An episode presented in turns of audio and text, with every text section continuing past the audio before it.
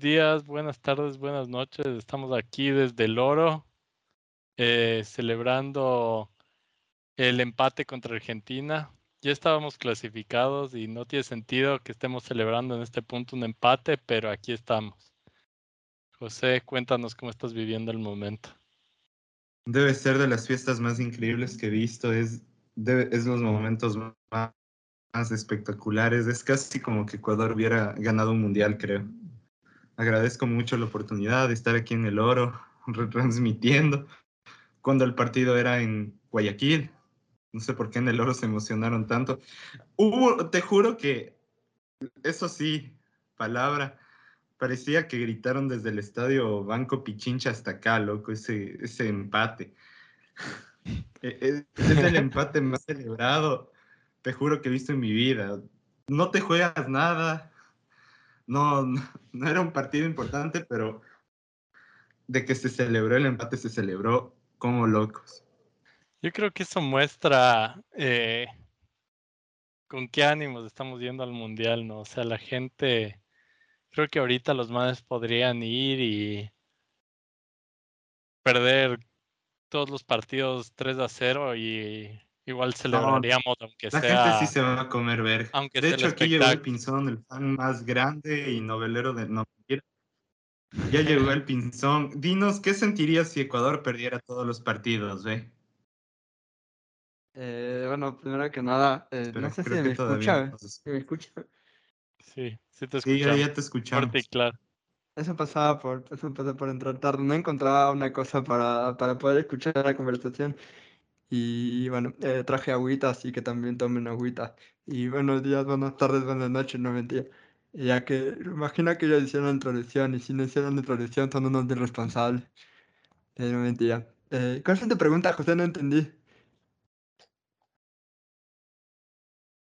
Verás, el Richie dice que la gente, bueno, primero contexto, aquí la gente se volvió loca tras el empate.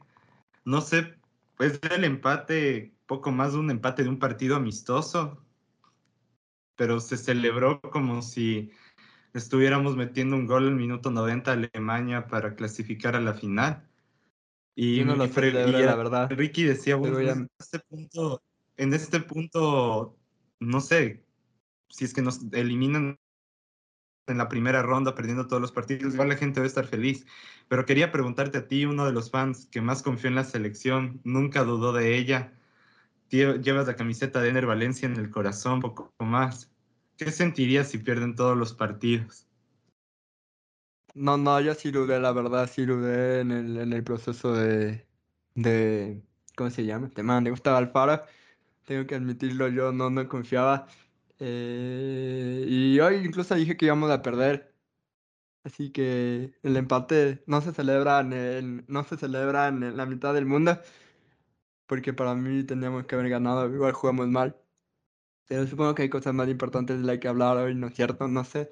Eh, digo, igual enhorabuena por clasificar a los chicos, porque es un grupo súper joven, supongo. Eh, sí que escuchan alguno de ellos. Eh, ha sido. Eh, bueno, también tengo que hacer honesto de que Ecuador en realidad clasificó porque han sido unas eliminatorias súper. Está en tanta celebración el país que hasta el internet se está yendo a la verga. Pero bueno, como decía el Emilio, yo lo único que quería decirle es, Emilio, Emilio, Emilio, ¿cómo le dudas a la selección, loco? Todos sabíamos que iban a ganar, nunca, nunca les perdimos fe ni por un momento. Amigo, ¿puedes confirmarme qué estábamos haciendo ese, el día del partido contra Chile? ¿Qué, qué, qué estábamos jugando? Me dices amigo el pinzón. A ti, loco. Estábamos jugando Stark, ¿no te acuerdas? No, sí me Estaba ganando. Pero quería ver si es que el Pinzón respondía o no. Sí, ganamos, exactamente. Eso digo, loco. No importa lo que estés haciendo jugando StarCraft, jugando fútbol. StarCraft, síganle a Ricky. Pero hagas lo que hagas, no, no dudes de la selección, ¿sí o qué, Emiliano? Todo dormidote este Emiliano. El Emilio sigue tuiteando acerca del partido. El internet está un asco. Está un asco el internet. Eh, NetLive lleva una semana dándome el peor servicio de la historia por favor, pueden arreglar sus malditas redes o, hacer algo. Tienen, trabajan siquiera, cobran un salario sin hacer nada como el presidente Lazo. Esa es mi pregunta. Pero bueno, no sé hasta qué, qué parte te dijo lo que... ¿por, qué, ¿por, qué, entramos de golpe atacando al presidente Lazo? ¿Puedes decirme? Sí, ¿cuál es la ocasión ahora para, para atacarle al presidente Lazo? ¿Y qué tiene que ver esto con la Navidad? Digo, con la clasificación al Mundial. Eh... Esta babada está tan trabada que ni siquiera entiendo lo que me dicen. Eh, ¿Puedes repetir, por favor? Tengo la peor, la peor señal de, de todo Quito, creo. Mi hijo, es que solo pienso un segundo. Tu internet, ahorita, el internet a la larga funciona como un servicio cualquiera y llegan momentos en los que se satura. Como cualquier saturación, ahorita la gente debe estar sintiendo que está en la gloria porque empatamos con Argentina en un partido que no nos jugábamos nada, pero... Ah, bueno, es la despedida de Messi de la selección de los partidos eliminatorios, creo. Eso sí es importante. No sé, Ricky, dime, ¿es importante que Messi se despida? Mm, supongo que no queríamos darle el placer de que se vaya con un, con un buen partido, ¿no? Con una victoria. Así que en ese sentido tal vez sí valió la pena que se hayan esforzado los muchachos. Y eso que no jugó, no jugó bien para mí Messi. Ha sido el Messi del último año y medio, jugando regular. Pero, pero bueno, ha sido, eh, ha sido un partido extraño, de los más extraños de, de la era Alfaro. Creo que incluso contra Brasil, que me parece que es mucho más equipo que Argentina, jugó, jugamos mucho mejor.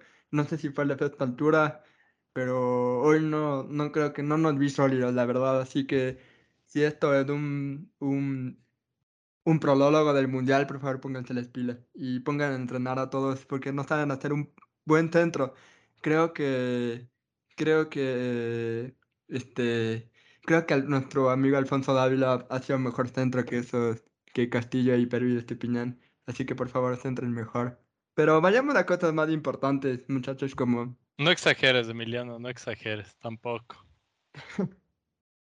Pero sí, sí vayamos a cosas más importantes.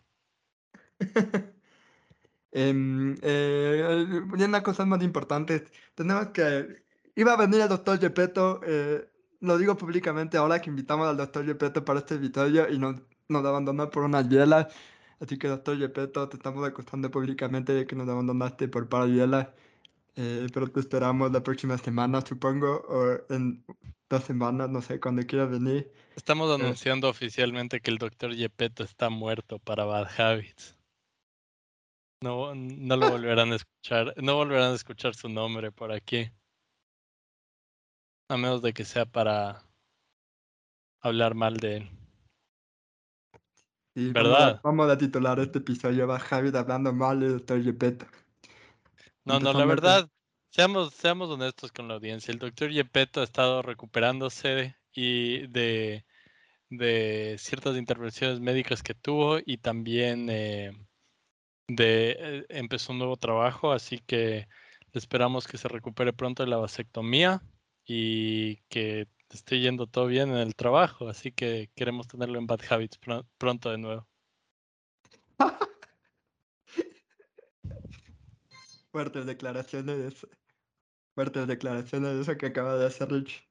No, me pregunto si que se vendrá a defender por eso no.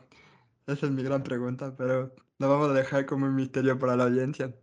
Eh, este, mm, eh, ya que no está Toyepeto, sí podemos hablar sobre el otro evento que ha, colmado las redes sociales, porque cuando estaba haciendo retroalimentación de nuestro podcast me dijeron que querían que, querían que hablemos de más cosas amarillistas, así que les voy a preguntar a ustedes, que ya en realidad he hablado con algunos, creo que con José, con Richie no hemos hablado tanto de esto, pero sobre la bofetada de Will Smith a Chris Rock cuando Will Smith en los Oscars, cuando Chris Rock hizo un un, en mi opinión, un machista acerca de la esposa de, de Will y fue a bofetearle en un, en un clásico, en un clásico contexto en el que hubiera hecho que la mamá de, del príncipe de Bel Air le hubiera mandado donde sus tíos a vivir. En Bel Air fue, hubiera sido la clásica situación que hubiera pasado eso. Así que Eh, no sé qué, qué opinan de eso. Yo, eh, José creo que sigue pensando porque he hablado con él que, que piensa que todo fue actuado porque tiene una cruzada en contra de los Oscars porque nunca nominan a, a buenas películas de anime, la mejor película de animación. Así que, que no José, José cree en los Illuminati de, de los Oscars y por lo tanto cree que todo fue orquestado. Pero yo, la verdad, estoy eh, muy agradecido con Will Smith porque nos dio una nueva tanda de memes que he estado disfrutando muchos estos días. Así que esa es mi opinión del tema. Amén. Yo, yo apoyo, lo, yo apoyo al, al extraño. E, es como este tipo de cosas. E, es como que se está acabando el mundo, hay una guerra mundial, envenenan a gente durante tratados de paz y de la nada Will Smith le da una bofetada y el mundo se detiene por eso. ¿Cachan? Es, es, es, es justo lo que... ¿Adivinan un búnker o simplemente lo no que Black Mirror cómo funciona el mundo, amigo? El creador de Black Mirror está orgulloso de nosotros en este momento. Eh, con eso lo digo todo. Es una carga. ¿Estás diciendo que Putin le pagó a Will Smith para darle esa cachetada a, a Chris Rock? No estoy diciendo que no le pagó. Ese es un hecho. Solo que no podemos descartar ninguna posibilidad. Estamos diciendo en que no podemos garantizar. no podemos garantizar que Putin no le pagó de cosas amarillistas, yo estoy hablando de huevadas, tal como cualquier. todos los defensores del amor te van a cancelar, José.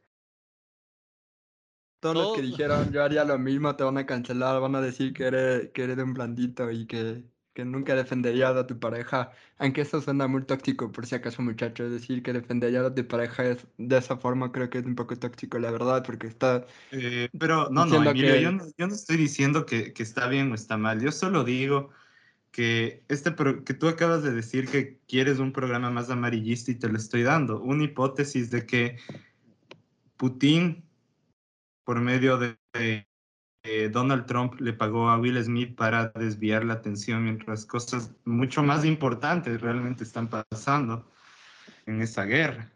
Todo lo que sabemos de hecho es que no podemos garantizar que lo que dijiste no es verdad. O sea, no sabemos que eso no pasó. Y eso le estoy hablando huevadas, brother, no lo Pero eso digo, no sabemos que no sea verdad, así que es que, a ver, yo, yo también pensé, el, el, momento, el momento que de la cachetada, yo dije, no, esto está actuado en un beat. Pero el momento cuando se sienta y pega ese grito de, incluso incluido con insultos, me pareció que ya era como que ya esto no es una broma, esto va en serio. Y, y yo sé que algunos tal vez nos van a criticar, pero han visto esos memes que decían que me estoy riendo, pero si no te pego, voy a dormir en el sofá esta noche. Yo creo que también un poquito aplicó, porque al principio Will Smith estaba riendo, y eso para mí fue lo más extraño de todo. O sea, te estás riendo y en cuestión de dos segundos decide que no, te voy a dar una cachetada. O sea, todo fue un poco extraño. Creo que todo, todo, tuvo todos los ingredientes para, para una polémica tipo para revisarla en el bar. Algo así, no sé, fue, fue todo muy extraño. pero... a ver, y me estás diciendo que yo me estoy inventando que capaz fue todo actuado. O sea, vamos por partes. De lo que yo he escuchado, porque no vi los premios, porque la verdad me quedé dormido y me olvidé de que había esos premios, eh, estaba revisando algunos sketches y los sketches fueron basura. Sinceramente, en mi opinión fue, fue bastante mediocre lo que ofreció, entre comillas, la academia esta vez. Lo que me llega a pensar que algo como lo que pasó con Will Smith no, no estaría tan ilógico si te pones a pensar. O sea, dentro de el, mal performance que fueron estos Oscars, una cachetada, o sea, que no haya, no sé, guardias de seguridad, protocolos que seguir. Literalmente creo que repasan esto horas de horas antes de que estos, antes de que se den los Óscares. Esta cosa en sí es, creo que retransmitida o, ese tipo de huevas. Entonces la pregunta es, ¿por qué no? ¿Por qué no sería actuado? Es la, es la verdad. Bueno, sabemos que no fue retransmitido porque censuraron el momento que pasó en Estados Unidos lo que se estaba transmitiendo y por eso es que solo habían los videos japoneses inicialmente de, de cuando sucede la traducción o la, ¿cómo se llama? Sí, con los subtítulos de inglés, pero las voces en, en japonés. Pero, y por eso agradecemos una vez más a Japón, un país de cultura, por no censurar esos momentos. En realidad yo, yo vi en TNT acá, en TNT pirateado y tampoco censuraron, así que solo censuraron en Estados Unidos, hasta donde yo tengo entendido. Ajá, exacto. Sorpresa, sorpresa, cacho. Eh, pero bueno, eh, eh, fue un momento extraño, pero sin embargo a mí lo que me molestó no tanto así la acción, sino que estaba haciendo una buena gala de representación para las personas con discapacidad, con Frank Cruz ganando como mejor actor de reparto, una persona sorda, el primer actor sordo que gana en esta categoría, y después Coda ganó como mejor película, una película sobre una familia sorda, o sea, era algo histórico para la comunidad sorda y para la comunidad discapacitada, pero de la nada, después de todo eso, se enrareció el ambiente y ya no fue lo mismo, así que eso personalmente me molestó más que toda la acción, todo lo que, que se volvió ese momento viral en vez de de hablar sobre las cosas que verdaderamente importaban en esta gala. Así que hasta cierto punto concuerdo en la posición de José de que los Oscars solo son marketing y una herramienta de capitalismo para entretenerte un domingo de marzo de 2022. Pero, Pero espérate, yo nunca dije eso. Está metiendo palabras en tu boca, amigo. Hablo full huevadas, digo full mierda, sí. ¿Y de dónde sale eso del capitalismo? Bueno, ya. De, todas las mierdas que dice de José, ¿te inventas esto, amigo? Es como que digo tantas basofias y de la nada. Es como dijo el José, todo es una herramienta del capitalismo. O sea, sabes que estoy de acuerdo con esto, pero también sabes que no lo dije hoy. Emiliano, Emiliano, una vez Perdón, perdón, eh, eh, eh, es, mi mala costumbre de atribuir cosas que yo quiero decir hacia otras personas para no hacerme cargo de estas palabras. Así que lo siento, José. Vamos, a, vamos a fingir que tú dijiste eso, pero en realidad lo dije yo. Muy cierto, muy cierto. Está bien, aceptaré esto, pero con mucha indignación. Así es, pero bueno, eh, eh, ya ha pasado eso. En realidad creo que ya no hay nada más que hablar, así que chao, no mentira. Eh, eh, la verdad es que la Asamblea del Ecuador se ha vuelto, ha vuelto a los 90. No sé si que vieron las noticias, pero Guadalupe Llori, la presidenta de la Asamblea del Ecuador, básicamente volvió a, cerrar la sesión porque no estaban de acuerdo, porque si es que no han estado viendo las noticias de Ecuador, el fin de semana pasado el presidente Lazo no pudo hacer pasar por la asamblea la ley de inversiones, que es básicamente, de lo poco que leí, crear zonas francas, que ya voy a pedir a nuestros amigos Richie José que nos expliquen que son zonas francas libres de impuestos para crear empresas en el Ecuador. Em, y la, la ley no pasó y Lazo, enojadísimo, dijo que eh, Javier Herbas, la cabeza de Izquierda Democrática y los asambleístas de Izquierda Democrática habían pedido favores a cambio de votos para que sale el pase. Y como Lazo supuestamente se negó, la ley, eh, la ley no pasó, entonces pidió que la Fiscalía y la, SRI eh, investigue a estos asambleístas y a Javier Herbas por estas acciones. Entonces tengo dos preguntas para ustedes. La primera es, ¿Me pueden explicar qué son las zonas francas de la audiencia? Porque tengo una mera idea y no estoy del todo seguro, así que por eso no estoy explicando yo qué significan. Y dos, ¿está bien que Guillermo Lazo haya pedido por dedo que el SRI y la Fiscalía investigue a estos personajes? ¿No sería esto ya llegar a persecución política? ¿No sería llegar a ser la hipocresía de que Correa hacía eso y Lazo está haciendo lo mismo? ¿Es, Guillermo Lazo el Correa de ultraderecha del Ecuador? Esas son mis preguntas para ustedes, amigos. Yo te pregunto algo antes de continuar. ¿Correa alguna vez fue una izquierda o solo es derecha? Él confesó que es derecha, así que no sé si puedes decir que Lazo es ultraderecha y Correa no. Probablemente es ultraderecha. Correa es más centro-derecha. Yo creo que siempre hemos dicho en el podcast que Correa nosotros no lo consideramos de izquierda, sino de centro-derecha o socialismo del siglo XXI, pero que no es socialismo del siglo el socialismo del siglo XXI, pero no es de izquierda realmente. Así que yo me diría que Correa es centro derecha, incluso derecha, no tan a la extrema derecha como sería Lazo hasta cierto punto. Sí, con Correa es súper complicado. Yo creo que el man sí es literal lo que le conviene en el momento, así. Pero... Pero no es igual que Guillermo Lazo y sus políticas medio raras. O sea, todos, todos los presidentes del Ecuador y ah, para eso tal vez todas las figuras políticas hasta cierto punto tienen algo de populismo, porque la política en el Ecuador es mediada directamente a través del populismo. O sea, no, no puedes ser un político en el Ecuador y no ser aunque sea un poquito populista. Lo cual no está necesariamente mal hasta cierto punto, ¿no? Porque como decimos, o sea, a la final es, así se, se estableció la política en el país.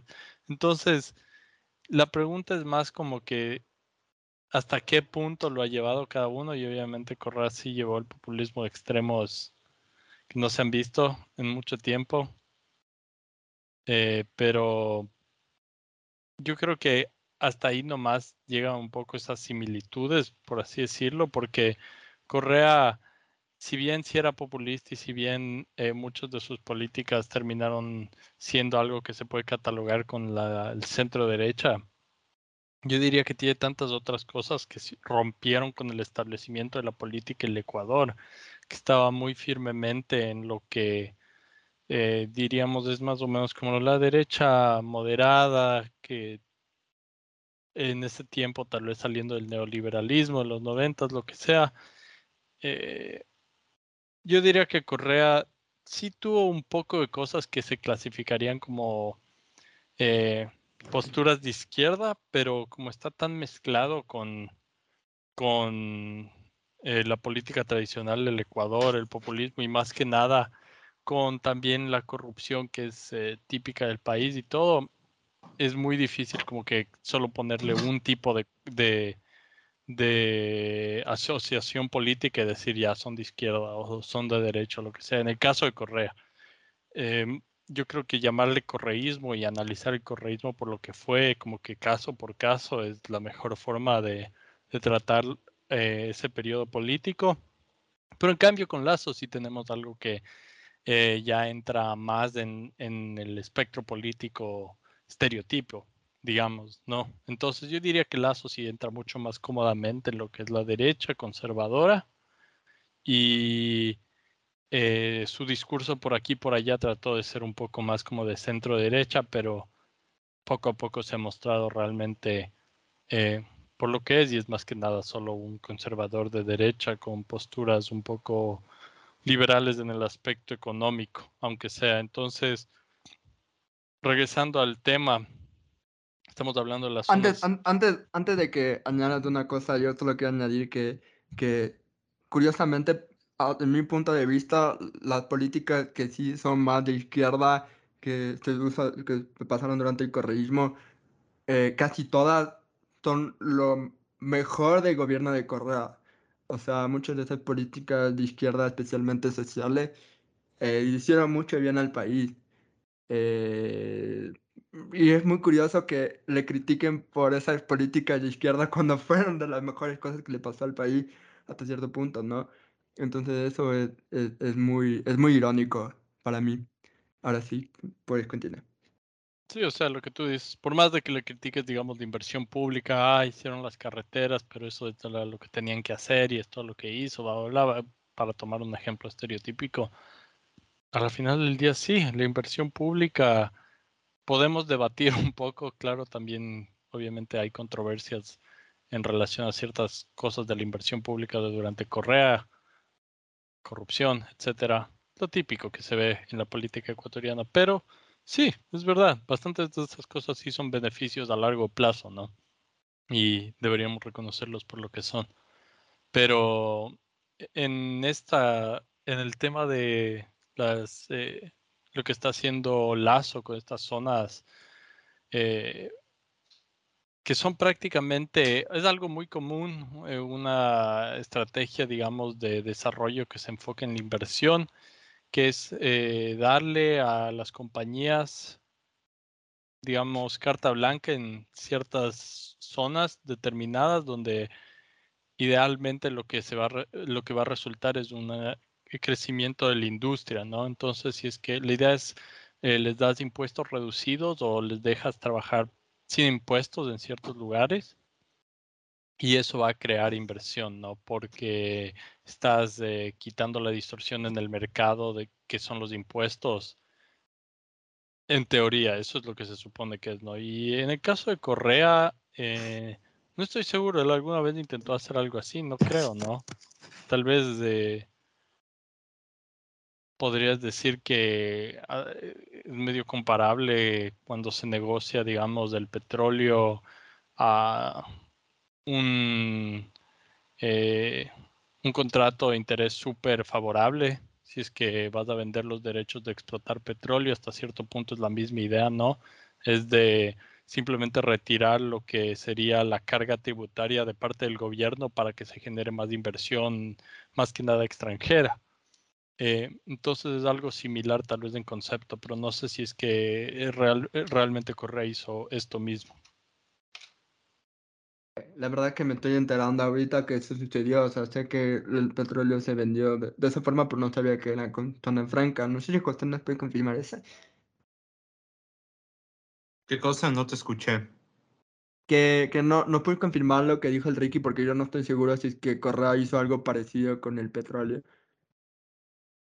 Lo que dije fue que eh, como yo no creo, no he escuchado que Correa haya puesto una zona franca como tal en el país durante su periodo.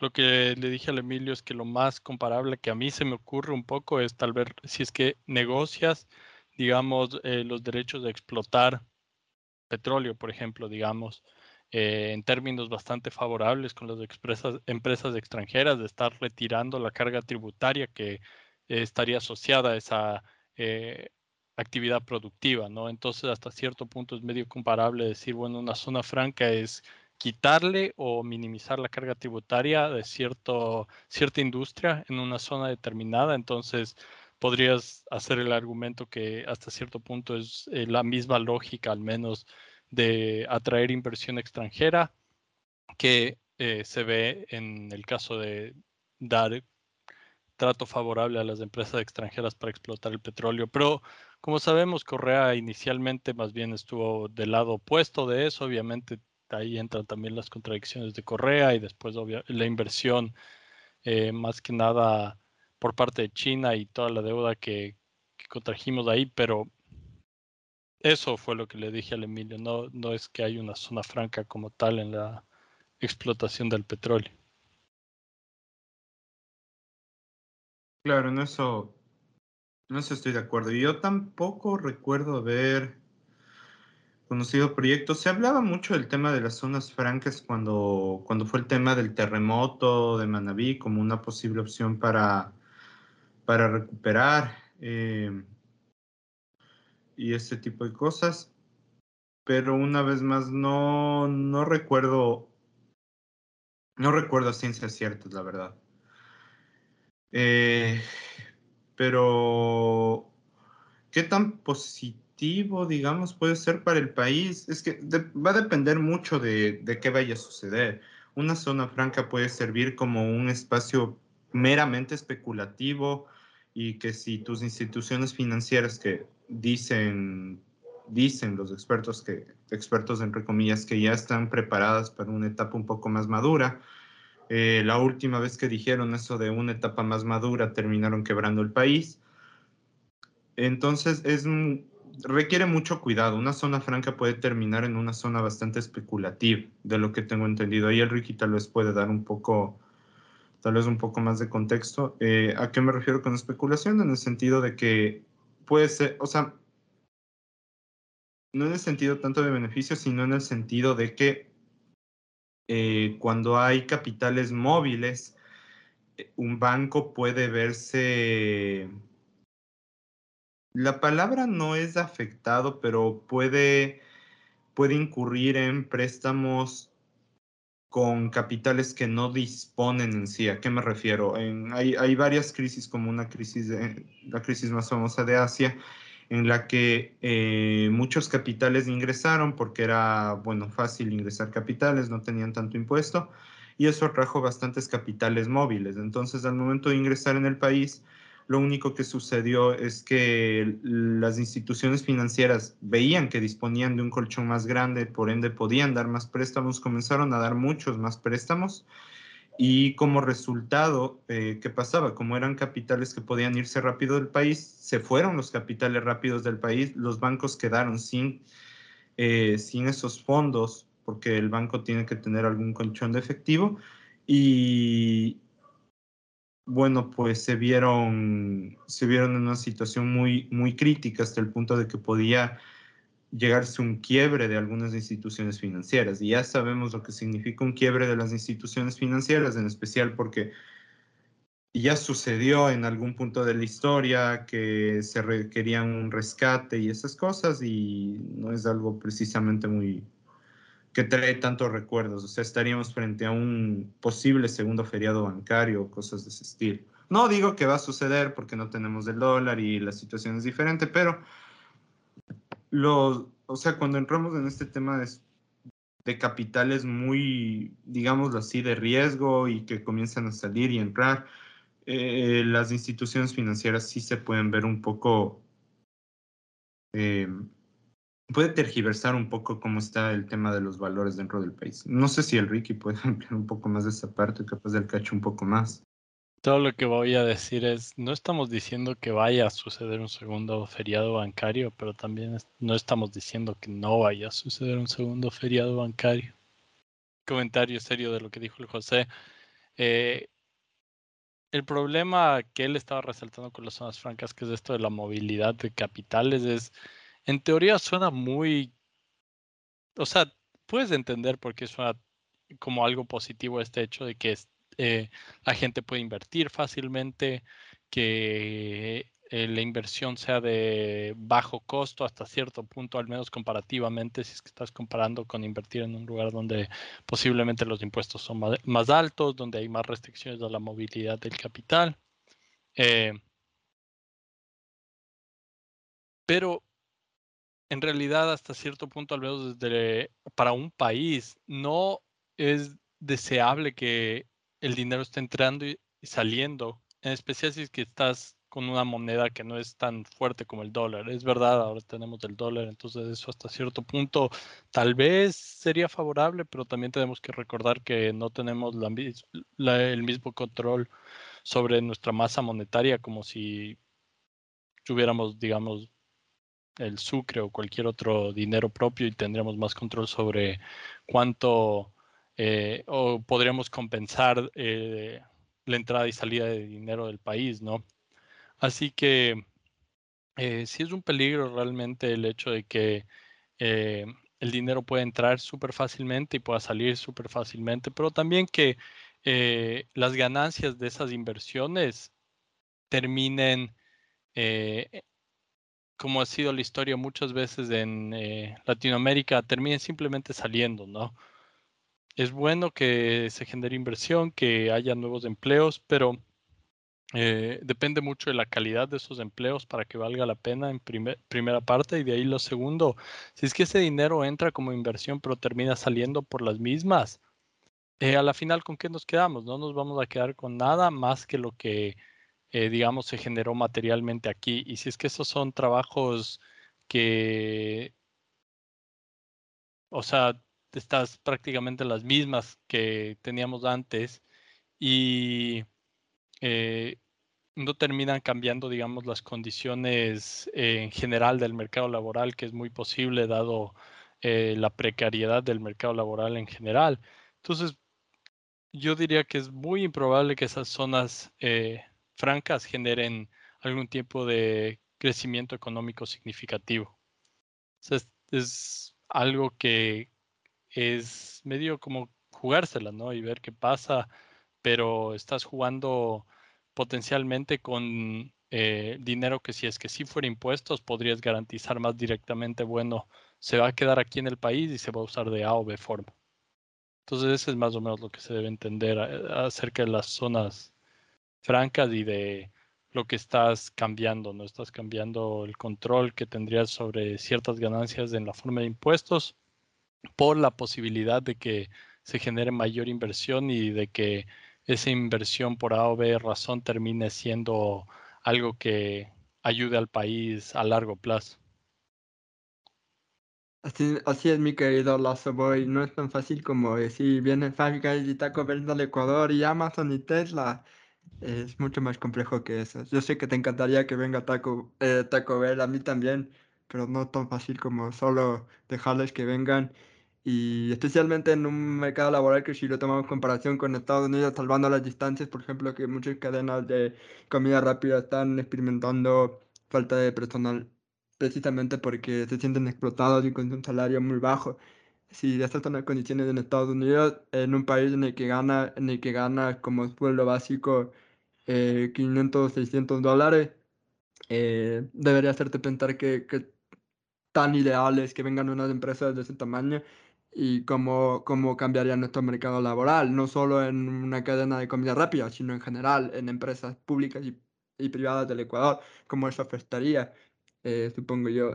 Hay que pensar también en este factor porque te dice mucho que esta ley de inversión ayudará para crear empleo, pero tenemos que preguntarnos qué tipo de empleo crearía, qué tipo de, de y si que no llegaría a ser una explotación laboral como está pasando en muchas partes del mundo y en la gran dimisión de Estados Unidos que hemos hablado aquí un poco en el podcast, pero en algún rato podemos hablar un poco más de eso para que entiendan. Em, eh, y entonces, eh, habiendo entendido esto, eh, la solución para Ecuador y para Guillermo Lazo es romper, acaso es romper otra de sus promesas y desdolarizar el Ecuador. ¿Podría ser eso un camino para que funcione un poco mejor estas zonas francas, de cierta forma? ¿O simplemente agravaría el problema? Y ahora sí, ahí sí un feriado bancario 2.0. Bueno, en fin, no queremos dar tantos malos augurios porque Todavía no sabemos qué pueda pasar, pero lo que sí es verdad es que esta ley dio como resultado una, una asamblea mucho más fragmentada, eh, una situación política mucho más inestable, porque realmente no sabemos cuál es el capital político y el alcance que tiene actualmente Guillermo Lazo para de cara a una muerte cruzada. Bueno, ha dicho que la muerte cruzada no es una opción porque ya sabemos que en teoría la perdería. Y ahora está hablando de que la siguiente opción sería una consulta popular. Eh, no sé qué opinan ustedes de esto. ¿Qué pasaría? Es, un clásico. Entra un gobierno nuevo, dice, bueno, no puedo ganar una muerte cruzada, pero tengo la consulta popular como es bajo la manga. Yo creo que consulta popular o muerte cruzada perderían las dos, porque no tienen como dijiste, el capital político, ni creo que tengan los votos necesarios para aprobar una consulta popular, eh, porque como hemos dicho muchas veces, como dijimos cuando ganó las elecciones, Guillermo Lazo gana por el rechazo al correísmo. Ahora es totalmente otra, otra, otra, otro escenario político en que no está Correa, en el que eh, pero que obviamente van a decir, ¿es de esto volvemos al correísmo? Porque ya, ya conocemos la, la de la clase política ecuatoriana. Nos van a decir, o, consulta popular para mi invento, disolver la asamblea o para proponer estos cambios. Eh, ley la X, que sea la pregunta de la consulta popular. Eh, la dirían, eh, o hacemos o ganamos esta consulta popular el correísmo va a volver. así que yo no, yo no sé si es que Guillermo Lazo tiene los votos necesarios para ganar una consulta popular o para ganar. Por eso hemos dicho que amenaza, amenaza con la muerte cruzada. Pero yo creo que sigo pensando que no se va a atrever porque él sabe que perdería. Entonces, en mi opinión, no sé qué piensas tú, Rick. Es, yo creo que demasiado arriesgado. Eh, y lo único que diría tal vez diferente es que siempre van a seguir usando la amenaza del correísmo, ¿no? Como eh, estrategia política, pero la diferencia, en mi opinión, y bueno, supongo que tal vez hasta cierto punto se le puede culpar a esto de Correa porque el man sigue hasta ahora tuiteando como si es que estuviera literal preparándose para. Está diciendo que siguen al Mashi en Twitter. En realidad, hoy le dejé de seguir. Sí, y sí le seguía a Mashi en Twitter porque obviamente tienes que seguirle a Mashi, loco. Que es como. Es como no seguirle a. a ¿qué será? Un buen, al ave, así. Necesitas tu dosis de comedia de vez en cuando, así, reírte, ver comedia involuntaria. Muy involuntaria. Exactamente, pero eh, sí me cabrió un poco, ya dije como que ya no necesito ver esto, como que el man ya ni siquiera es chistoso en Twitter, así, así que dije, ¿sabes qué? ¿Sabes qué? Me recuerda, me recuerda a, ese video que les mandé el otro día de un personaje del colegio. E, e, es, más o menos de eso, o sea, a veces siento un nivel de comedia involuntaria y digo, wow, qué chistoso, pero ya llega un punto en el que digo, wow, realmente creo que no necesito esto en mi vida y llega un punto en el que creo que prefiero dejar de seguir a la persona o simplemente bloquearle. Exacto, es como que tú estás viendo algo así que te divierte y de ahí dices como que, vamos, sé que esto me divierte por todas las malas razones, tengo que, tengo que madurar y, dejar de seguir. Así que le dejé de seguir. De eso, ¿te a Trump en Twitter, Ricky? Esa es mi gran pregunta. No, no le seguía a Trump, pero la razón por la que no le seguía a Trump es porque no necesitaba seguirle. El man era una celebridad tan masiva en Twitter que ibas a ver todos sus, todos sus tweets chistosos, quieras o no quieras, así. Todo el mundo se burlaba de Trump y también compartía las huevadas que el man decía, así que no era necesario seguirle. Con Correa un poco más niche y también la diferencia es que Correa eh, por un tiempo sí fue una, una figura política relevante, así que valía la pena medio seguir y ver qué decía. Ahora el man yo creo que a duras penas es influencer. No, no, yo, yo creo que ya está más. relevante. Es sí tan fuerte. Yo, yo opino que lo sigue siendo. O sea, eh, es relevante como, como un fantasma, sí, como un fantasma que te da miedo y que tú tienes como que se apagan las luces de tu cuarto y tienes miedo, así ya es un niño que dice, verga, el fantasma está ahí, así. Así es del Mashi, pero como una verdadera fuerza política en el país. Yo creo que después de lo que pasó primero con Moreno, que fue que Alianza País estaba eh, prácticamente divorciándose, o sea, los más tuvieron la separación, todo, todo lo que fue eso, la presidencia de Moreno. Y después la pérdida de Arauz contra Lazo. Yo creo que esos dos golpes al correísmo de Correa, al correísmo que está directamente unido a la persona de Correa. Y, o sea, digo eso obviamente también tomando en, en, consideración que el man se largó del país, ¿no? Entonces, esas dos cosas, después de que el man ya no esté en el país, todo, yo creo que a él le hace una, una figura muy poco relevante en la política actual.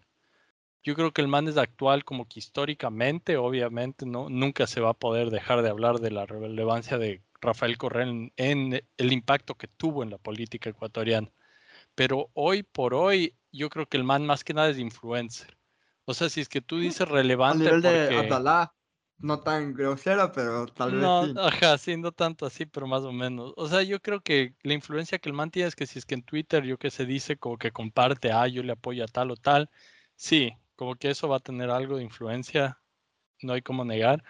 Pero en el sentido de que, y la gente obviamente le va a adorar por el resto de sus vidas, algunas personas van a ser correístas de muerte, pero yo creo que eso necesariamente decidir las elecciones del futuro no creo que va a ser como tal Correa en sí, la persona que sea la que cambie la dirección, sino va a ser la gente que después, como eh, lo que fue en la candidatura de Arauz, los que dicen, bueno, ahora qué hacemos con el correísmo y vayan a tomarle de A o B formas, llevarle por un lado, por el otro. Yo creo que eso sí va a tener influencia, pero Correa como tal, como él, su persona, eh, le veo mucho menos relevante lo que... Yo solo voy a decir que Ricky dijo algo muy, muy, muy parecido sobre Trump cuando pregunté si que le veía a Trump participando en las elecciones de 2000 24 eh, y dijo algo muy muy parecido y Trump ahora básicamente es la única figura del republicanismo, o sea, están apuntando todos sus fichas a que Trump vuelva a ganar.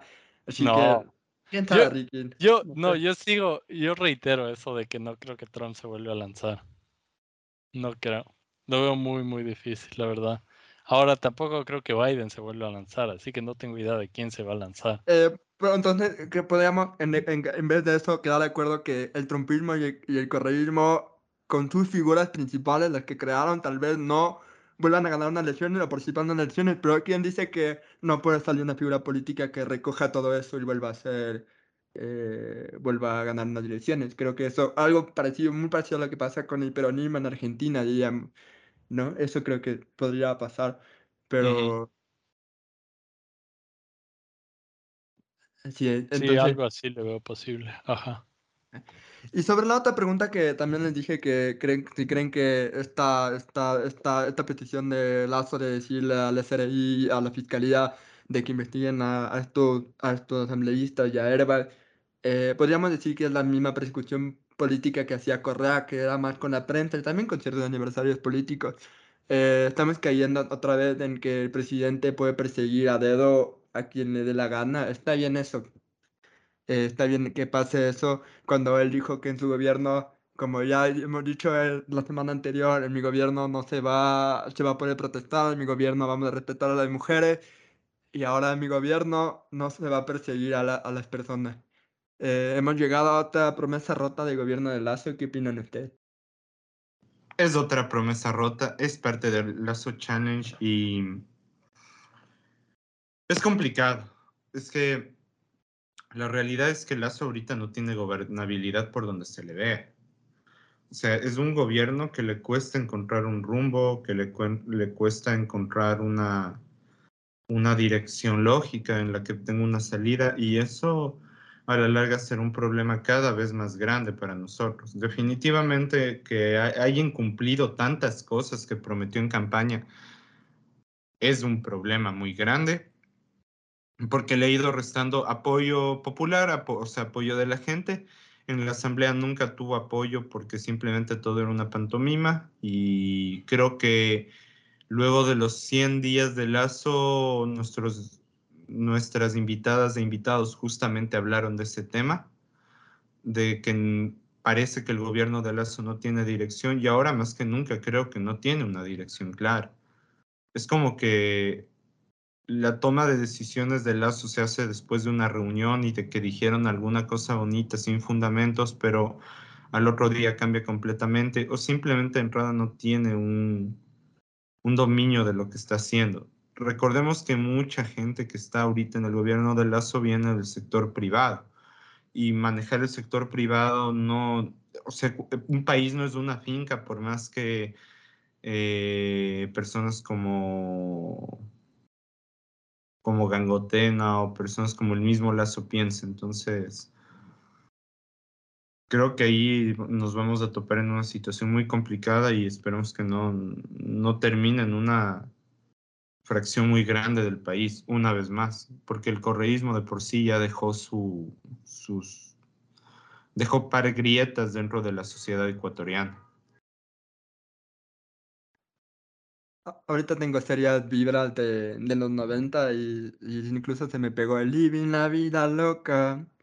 Literalmente ese es del Ecuador del 2022, un Ecuador que retornó, retornó a los 90 con otras figuras políticas. Eh, un, país que, que es mismo lo que dice José, ¿no? que no tiene rumbo, que no tiene estabilidad, que no gobierna bien o no puede gobernar por las razones que sean. Que Enrique estudiaba un poco toda esta época de los 90, así que Creo que ya, incluso ya te he preguntado si es que hay ciertas similitudes y creo que ya me has respondido si hay esa similitud entre los años 90 y Lazo. Eh, así que no te voy a preguntar eso porque estoy seguro que respondiste eso en algún, momento. Estoy teniendo un déjà vu de capítulo de cierta forma. Creo que eso van a ser los cuatro años de gobierno de Lazo mientras dure este podcast. Déjà vu tras déjà vu de preguntas de qué preguntarte algo. Pues creo que ya te hice esa pregunta y creo que ya hablamos de eso. Eh, así que no te va a preguntar eso, pero, pero sí, sí, sí, o sea, estoy totalmente de acuerdo contigo, José, de que, de que no sé si es que vamos a llegar al punto de un golpe de Estado, porque creo que esas épocas ya pasaron. Creo que tal vez podríamos llegar a un, a un periodo muy parecido a lo que vive Brasil ahora con Bolsonaro y, y con, y Colombia con Duque, de que le van a dejar gobernar, o lo que pasó incluso con Moreno, creo que le van a dejar gobernar y después los descontentos se van a ver en elecciones. Probablemente en las del próximo año, si es que creo deciden alzarse alguna alcaldía, tal vez la de Guayaquil, dudo que ganen, pero, pero no sé, o sea, sí, sí, es, sí es preocupante que, que, que no... A mí, a mí lo que me estresa y lo que me parece muy hipócrita es que es que si es que la ley de Lazo hubiera pasado, todas estas acusaciones hacia los asambleístas y hacia no hubieran pasado. O sea, yo sé que eso es política y que así funciona la política, pero es, es bien triste que lleguemos a ese punto de, de que, literal, si es que esa ley se hubiera aprobado, probablemente no hubiéramos sabido que esas cosas pasaron. Así que, no sé, es, es, es un, momento extraño. Em, Otra eh, cosa que quiero decir antes de cerrar es que estamos a, estamos a una demanda o a un Guillermo Lazo de que el feriado bancario no haya sucedido y de que personas como los Isaías, como Yamil Mawad, no sean malos y que todo, todo el sufrimiento que vivió la gente sea una ilusión del pasado, como un error en la Matrix, porque eso sí es algo que me he dado cuenta, es cómo ha cambiado el discurso alrededor de la dolarización y el feriado bancario, que existe sus puntos y contrapuntos de respecto a si fue una gran movida o no, pero más allá de esa discusión que creo que el tema de bien y mal está muy, muy como que una dicotomía innecesaria, sí se debería analizar qué sucedió verdaderamente, pero eh, con los últimos discursos que manejan gobiernos, eh, algunas academias, en pocas es la de vamos a terminarle pagando a los Isaías y decir que los Isaías ahora son inocentes, por ejemplo. Y eso va a seguir pasando porque la justicia ecuatoriana funciona por lo visto de esa forma. Si es que eres nuestro seguidor africano o, no sabes quiénes son los Isaías, eh, los Isaías fueron una, una familia muy rica, son una familia muy rica de Ecuador que tenía muchas propiedades aquí en Ecuador y que el gobierno de Corral los expropió, como por ejemplo el canal ecuatoriano Gamavisión, el canal 12, que después se volvieron canales estatales durante la época de Corral y muchas otras empresas de las cuales no me acuerdo el nombre realmente y que ahora están demandando al Estado ecuatoriano por, por daño. Me parece que es por daño, no José. Creo que sí es por daño. Eh, y creo que es bastante dinero. Y muchos andan especulando con la idea de que Lazo llegaría a un acuerdo con ellos para que no demanden al Estado ecuatoriano. Eh, y tendremos que ver, lo analizaremos si es que eso llega a suceder. ¿no? Así que, que, no sé, es una, es una situación complicada. Em, pero bueno, así vamos para cerrar la, el programa de esta semana. Voy a lanzar mi pregunta random de, de la semana. Eh, que, bueno, no random, sino más de una pregunta de opinión de que ya que Ecuador clasificó al Mundial, ¿van a ver el Mundial, el mundial de Qatar? No nos hace eso uno de hipócritas porque hemos criticado al Mundial, hemos criticado a la FIFA, pero igual vamos a ver ese producto. Eso me recuerda, no sé si vieron el video que mandé por el grupo de WhatsApp de John Oliver, que le preguntan a John Oliver si, si va a ver el Mundial de Qatar y dice que, que sí, porque le, encanta, le encanta el producto y, y, y, que, y que, perdón mamá por lo que voy a decir, no, no, no creas que yo pienso esto, estoy diciendo claramente que el comediante John Oliver dijo que, que el producto es muy bueno, que es como, como la cocaína del cartel de Sinaloa, que el cartel de Sinaloa hace muy buena cocaína, tiene un buen producto, eh, te, te gusta lo que ellos hacen, pero igual lo consume. Entonces yo creo que que sí, la FIFA es como dice John Oliver, es un cartel, pero a la final nos gusta su, su producto. Eh, así que, no sé, John Oliver estuvo muy acertado sobre eso. Entonces, eh, no sé, Richie, ¿tú te, te vas a ilusionar con el Mundial o, o esperas que Estados Unidos se lleve el Mundial? No sé, ya que es tu casi segunda patria, diría yo.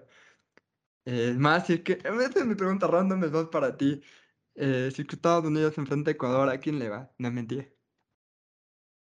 Lo único más triste que ver el mundial eh, para seguir al Ecuador sería ver el mundial para seguir a Estados Unidos, porque afrontémoslo. O sea, bueno, de lo que he escuchado, los Bades están un chance mejor esta, esta clasifica, en esta clasificación, pero igual no, no, no le voy a seguir porque todos sabemos que el equipo de Estados Unidos vale verga, al menos el equipo de hombres. Eh, pero, eh, respondiendo en cambio a tu otra pregunta, Emilio, yo por eso no voy a ver el mundial, loco. Me lavo las manos. Tú y el cartel de Sinaloa pueden estar ahí. Yo no te eh, creo. Pueden estar juntos en el infierno, pero yo Voy bueno, a es que estar... más fácil para ti porque vives en un país al que no le importa el fútbol, entonces es mucho más fácil para ti. Te voy a dar eso. Creo que por eso un poco también es más fácil. Este, este fue uno de los momentos más épicos. Espero que no se borre del podcast porque lo voy a repetir. Básicamente, el Ricky dijo que los consumidores de FIFA son hipócritas y que él va a estar feliz viendo StarCraft, un producto Iba a decir pet friendly, pero ¿cuál sería? Como que super, suffer friendly antes. No sé, no sé es un, un producto hecho sin sufrimiento, al menos, bueno, no, no, tampoco, pero al menos no se compara al de la FIFA. No hay cadáveres sobre sus infraestructuras hasta lo que sabemos. Al menos no, no muchos. Al menos no muchos, ajá. Cuando literalmente en el de la FIFA sí se construyó sobre cadáveres, creo. Eh, pero, ese minuto y medio no se va a escuchar. Por si acaso hay un MP, es que se, fue, se me fue a olvidar la señal y estoy grabando yo el podcast, así que se perdió en la Matrix esa, esa declaración. ¿Cuál? En la que Ricky decía que estaba muy mal que la gente vea el, el Mundial de la FIFA. Sí. O la que decía que StarCraft es mucho mejor. Eh, no, no, una, cosa que fue un poco después de eso. Eh, se quedará en un misterio como este live de, del año pasado que nadie vio. Bueno, eh, vio una persona. Eh, creo que solo había una persona. Pero bueno, eh, fuertes declaraciones, por cierto, Ricky. Fuertes declaraciones. solo por eso no la veo, porque creo que son las declaraciones más fuertes que he escuchado en todo este podcast. Así que si quieres algún día escucharla, vas a tener que pagar nuestro Patreon para poder acceder a esa, a esa parte de la grabación. Lo primero que voy a hacer es cortar eso, guardarlo en mi lugar seguro de, de, de, cosas para utilizar para el Patreon, el futuro Patreon. Así que, eh, pero José, tú evitaste, tú si eres más o menos futbolero como yo, tú te vas a rendir o vas a estar estudiando. Vas a usar la excusa de estoy estudiando. Probablemente voy a usar la misma excusa que he usado los últimos meses para no ver algunos partidos de Ecuador y es, estoy trabajando y estudiando. De hecho, Ricky Pilas, luego de esto tienes que ayudarme con un pequeño texto. Wing wing. Eh, bueno, interesante, interesante, interesante. Esto fuertes declaraciones. Eso se llama crecer, muchachos. Yo, yo, yo apoyaría su moción, pero eh, no sé es extraño, es como que siento que cambiaba muchas cosas de mí porque ah, también hay muchas cosas de fútbol que ya no veo. Por ejemplo, no vi el clásico del Barça Madrid. Eh, mm, eh, hay algunos partidos de Europa que antes los vería y ahora no los veo. Eh, creo que es entendible, lo respeto. Respeto como el, val, el valeverguismo que le tiene José a los Oscars y el valeverguismo que el Richie le tiene al fútbol. Le respeto a los dos y les quiero por eso. Eh, lamentablemente hay muchas personas que no, no retornan este favor hacia mí, así que soy demasiado bueno para mi propio bien. Debería estar burlándome de ustedes como se burlan de mí, pero no soy demasiado buena persona. Yo em, respeto el valeverguismo que tienes contra el medio ambiente, amigo, tranquilo. en especial, no, yo no uso un carro. Que tome Coca-Cola se empata con el uso de que no tengo carro y, y el carro contamina mucho más que la Coca-Cola. Y ustedes dos usan carro, así que yo gano en esta discusión. Mijo, el Ricky usa metro y uso bus. La mayoría de veces. Diría que un 80-90% del tiempo. Es verdad, no, no, no es que me vale verga al medio ambiente para matizar, sino que creo que ya pasamos del punto del no retorno, así que simplemente voy a hacer las cosas que debería estar haciendo, porque igual si yo dejo de tomar Coca-Cola, no es que Elon Musk o Joe Biden o Will Smith o X famoso que se te ocurra. Lionel Messi que puso su jet en Guayaquil y se está volviendo ahorita en su jet. Pero a él no le van a criticar. A mí me critican por la Coca-Cola, adelante. Yo, si dejo de tomar Coca-Cola, no voy a salvar el mundo. Eh, así que creo que estamos todos los tres en empate. A todos nos vale verga X, X situación. Eh, pero en mi defensa, Empato, empato, la, empato la tomada de Coca-Cola con un, un cepillo bambú y no uso auto. Así que creo que creo que estoy creo que creo que creo que estoy salvada hasta cierto punto. O sea, estoy en empate con mi demonio. Eh, Eso es lo que importa al final del día, que, que al menos estés empatado con tus demonios. Por mi salud mental tengo que hacerlo. Eh, así que nada, eh, la próxima semana les debemos un debate que llevamos un mes organizando, pero no sucede, no sé por qué. Así que eso te quedará pendiente, no sé cuándo pasará, pasará en algún momento de abril tal vez. El doctor Gepetto vendrá en algún momento de abril, eh, esperemos, porque anda muy ocupado. Eh, pero igual le queremos, le mandamos saludos y que por favor no nos abandone de nuevo por un par de bielas. Encima en un partido con el que empatamos. Si es que hubiéramos ganado lo hubiera entendido, pero hemos empatado doctor Gepetto. O sea, no creo que merita una celebración, pero bueno, usted sabrá. Usted sabrá por qué hace las cosas. Em, entonces nos vemos la próxima semana sobre un tema que no sé qué será. Últimamente andamos escasos de ideas y escasos de... Escasos de ideas y escasos de noticias. Lo que pasa es que la guerra de Rusia y Ucrania como que copó todos los titulares y, y solo se habla de eso. Eh, y aquí es como que todo lo que pasa en una semana, ya, lo, ya hemos discutido por qué pasan esas cosas no es como que pasa algo nuevo y es por una nueva situación. No, es que pasa porque ya han habido situaciones que han provocado eso.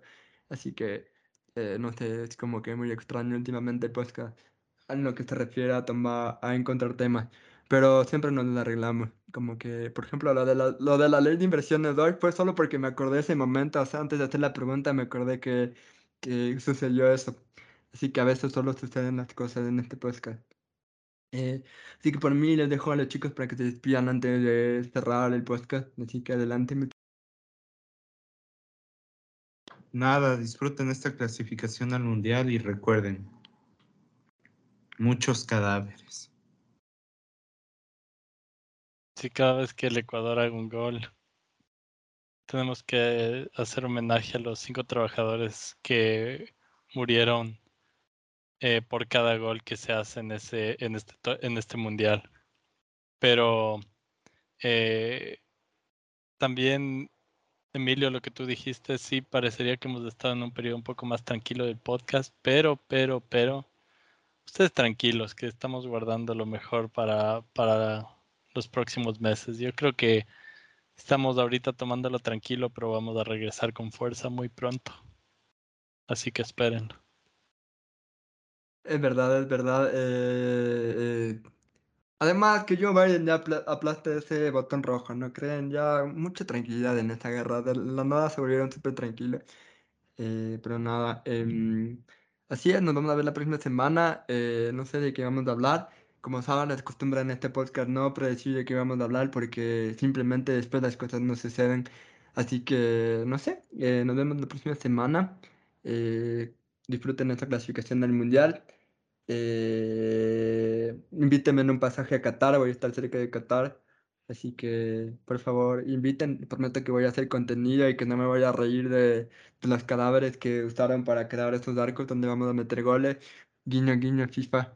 Aquí tienes un, un, un, Te criticará mucho este episodio, así que... Pero si me invitan al mundial, yo no te criticaré. No, no, mentira, eso ya fue muy, muy hipócrita de mi parte. No sé, sentí que me que me convertí en otra persona y me estoy dando asco de mí mismo. Pues bueno, se alargó esta, esta, esta outro más de lo que debería, así que nos vemos la próxima semana.